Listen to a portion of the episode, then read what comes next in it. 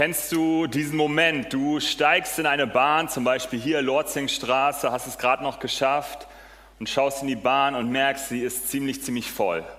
Und jeder in dieser Bahn, wirklich jeder, macht eigentlich das Gleiche. Er ist still und schaut nach unten. Wer von euch kennt so einen Blick in der Bahn?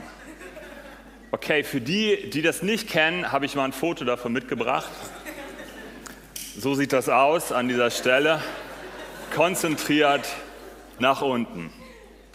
Wie nehmen wir unser Umwelt, unsere Umwelt wahr und was macht das mit uns und wie reagieren wir darauf? Ich möchte mit euch mir vier Personen aus der Bibel anschauen, wie sie ihr Umfeld wahrgenommen haben und wie sie darauf reagiert haben. Und wir starten mit einer Geschichte, das ist eine meiner absoluten Lieblingsgeschichten, Apostelgeschichte 8. Es ist die Geschichte von Philippus. Philippus bekommt eine Engelerscheinung. Und Engelerscheinungen sind auch in der Bibel was sehr, sehr Besonderes, also schon mal ein starker Auftakt. Und er kriegt den Auftrag, eine öde Straße lang zu gehen. Und während er so unterwegs ist, sieht er auf einmal so ein VIP-Wagen. Es ist der VIP-Wagen des Finanzministers aus Äthiopien, der Kämmerer aus Äthiopien. Und das ist schon mal was Besonderes. Er nimmt das wahr und dann spricht noch der Heilige Geist zu ihm und er nimmt das wahr. Halt dich an diesen Wagen, geh dorthin. Und er wandert dort mit. Und auch der ähm, äthiopische Finanzminister war auch jemand, der dort auf dem Wagen saß und nach unten geguckt hat und etwas gelesen hat. So hören wir es. Und er liest einen Text laut vor. Und Philippus hört, hört genau hin, was liest denn dieser Mann dort? Und er hört die Worte vom Propheten Jesaja. Aus dem Buch, wo wir eben schon das Gebet zusammengesprochen haben. Und dann fängt Philippus wahnsinnig elegant an, ein Gespräch mit diesem Finanzminister. Und dieser Finanzminister lädt ihn in den Wagen ein und er erzählt von Jesus Christus.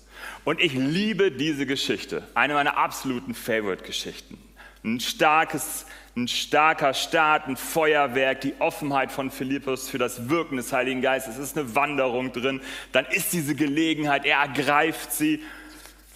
Philippus nutzt es, der Heilige Geist wirkt und dann ist der Finanzminister in diesem Gespräch und vielleicht guckt er dann auch so in die Landschaft und sieht, hey, da ist Wasser.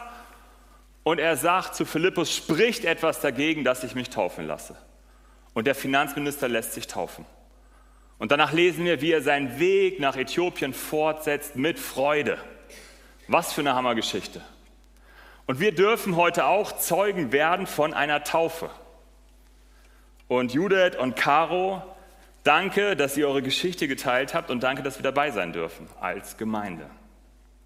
Diese Geschichte von Philippus ist eine komplett positive das Wahrnehmen von Gelegenheiten, offen sein für das Wirken des Heiligen Geistes, so eine richtige Motivationsgeschichte, um mit offenen Augen durch diese Welt zu gehen und zu schauen, wo man ins Gespräch über den Glauben kommen kann. Und ich würde jetzt wirklich gerne an dieser Stelle, weil in dem Bereich kenne ich mich ein bisschen aus, Amen sagen und die Predigt beenden. Aber die, die aufgepasst haben, wir sind als Gemeinde in einer Reihe unterwegs, wie ich finde, in einer sehr herausfordernden Reihe zum Thema Klima und globale Nächstenliebe. Und darum möchten wir mit euch noch eine andere Geschichte anschauen, die weniger übernatürliche Action drin hat und die mehr kritisch ist gegen hochreligiöse Menschen. Und als Pastor zähle ich mich dazu. Eine der bekanntesten Geschichten, die Jesus je erzählt hat, die spricht mich immer wieder an, in der ich mich auch immer wieder finde, auch bei dem Thema Klima und globale Nächstenliebe. Und diese Geschichte ist eingebettet in eine Frage, die Jesus gestellt wurde, was muss ich tun, um das ewige Leben zu erhalten? Und dann ist da eine Debatte darüber und dann die Frage, was heißt es, seinen Nächsten zu lieben?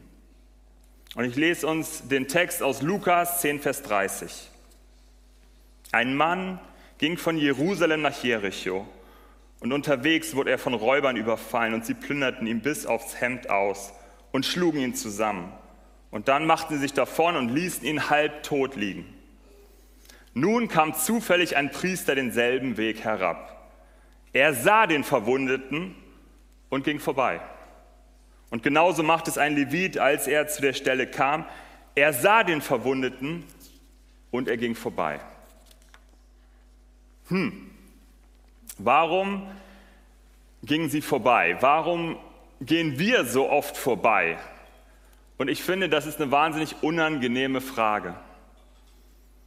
Vielleicht hatte der Priester oder Levit, der hat, die waren sicherlich im Gottesdienst und hatten den gestaltet und vielleicht hatten die auch eine Lesung aus den Propheten Jesaja gehalten und auch das Erste Testament ist voll davon, von Nächstenliebe, von den anderen zu sehen und sich für ihn einzusetzen.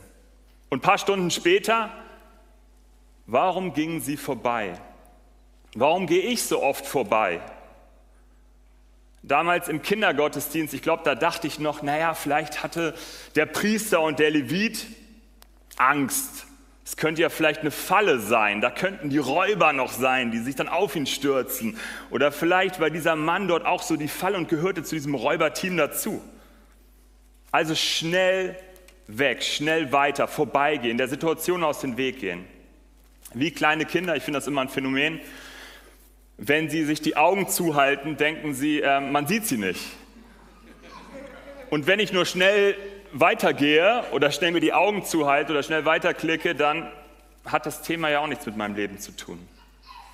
Vorbeigehen. Mit welchem Tempo sind wir in unserem Leben unterwegs? Wo bleibt da Zeit, um nachzufragen, sich zu informieren, sich Zeit für eine Situation zu nehmen, das Problem tiefer zu verstehen? Und dann frage ich mich irgendwie, was interessieren mich die Probleme von Menschen am Ende der Welt, wenn ich heute selber wahnsinnig rausgefordert bin, überhaupt meinen Tag hinzukriegen, überhaupt zu überleben, meine To-Do-Liste abzuarbeiten. Und dann jetzt noch das. Ich habe doch heute schon viel Gutes getan. Vielleicht dachte das der Levit und der Priester. Vielleicht hatten sie auch wirklich bis abends gearbeitet, den ganzen Tag, die ganze Woche. Also schnell vorbei.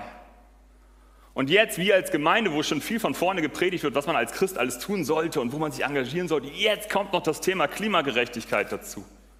Globale Nächstenliebe. Das auch noch schnell vorbei. Für dieses Problem kann ich mich nicht auch noch einsetzen. Und um in diesem Bild von Jesus zu bleiben, gibt es nicht viel zu viele Verletzte auf dem Weg? Links, rechts, wo soll ich anfangen, wo soll ich aufhören?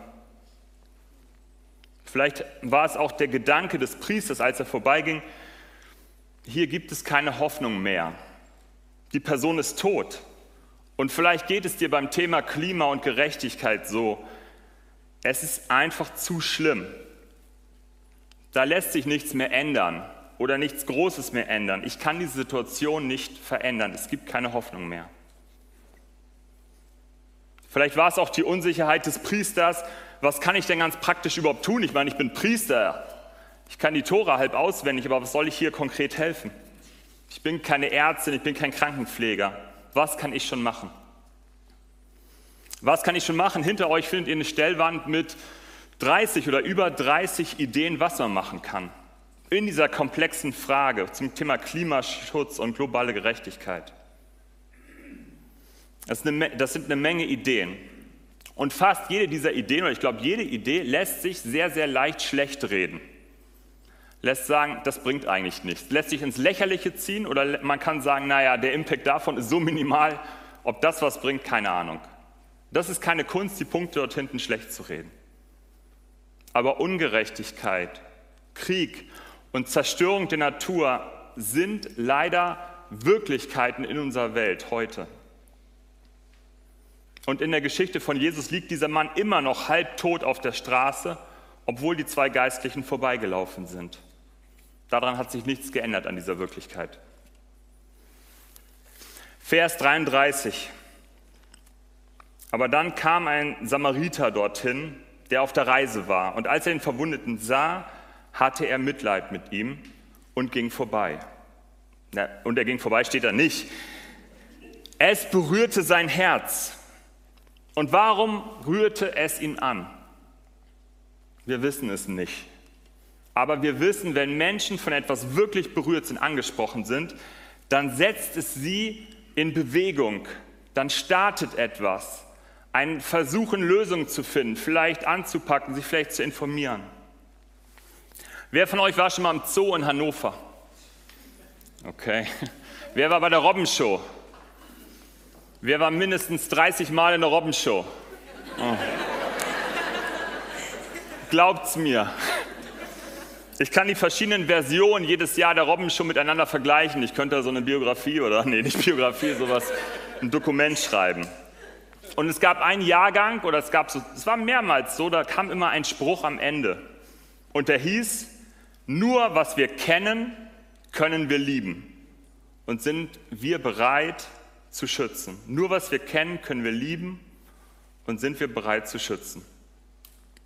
Etwas wahrzunehmen, sich darauf einzulassen, es kennenzulernen, das hat auch etwas mit Geschwindigkeit zu tun. Mit Geschwindigkeit, wie wir in unserem Leben unterwegs sind, wie wir zu Fuß unterwegs sind, wie wir in Gespräche reingehen, ob wir Zeit haben nachzufragen. Es ist auch eine Form, wie wir unterwegs sind, wenn wir unseren Blick nach unten haben. Wie lassen wir uns ein, mal eine Information zu vertiefen oder swipen wir von einer Notsituation von 30 Sekunden zur nächsten? Ich will jetzt nicht Zeitungen und Handys verteufeln an dieser Stelle, aber wo lassen wir uns Zeit? Vers 34. Und er ging zu ihm hin. Er behandelte seine Wunden mit Öl und Wein und verband sie. Und dann setzte er ihn auf sein eigenes Reittier, brachte ihn in ein Gasthaus und pflegte ihn. Und am nächsten Tag holte er zwei Silberstücke hervor, gab sie den Wirt und sagte, pflege den Verwundeten. Und wenn es mehr kostet, werde ich es dir geben, wenn ich wiederkomme. Wow. Hier ist jemand, der Samariter, jemand, den hat man damals in der Gesellschaft wenig zugetraut.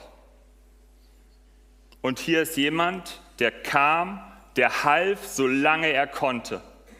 Und er ließ sich dieses Helfen, dieses Handeln etwas kosten. Materiell, zeitlich, mit Geld, mit Verpflichtung auch wiederzukommen und sich nochmal zu erkundigen, wie es ihm geht. Und Jesus sagte in Vers 36, was meinst du, wer von den dreien ist dem Mann, der von den Räubern überfallen wurde, als Mitmensch begegnet? Und der Schriftgelehrte antwortete, der Mitleid hatte und sich um ihn gekümmert hat. Da sagte Jesus zu ihnen, dann geh und mach es ebenso. Ich bete mit uns. Jesus, öffne du unsere Augen und öffne du unser Herz für deine Schöpfung und für deine Geschöpfe und schenk uns die Kraft und die Ausdauer praktisch anzupacken. Amen.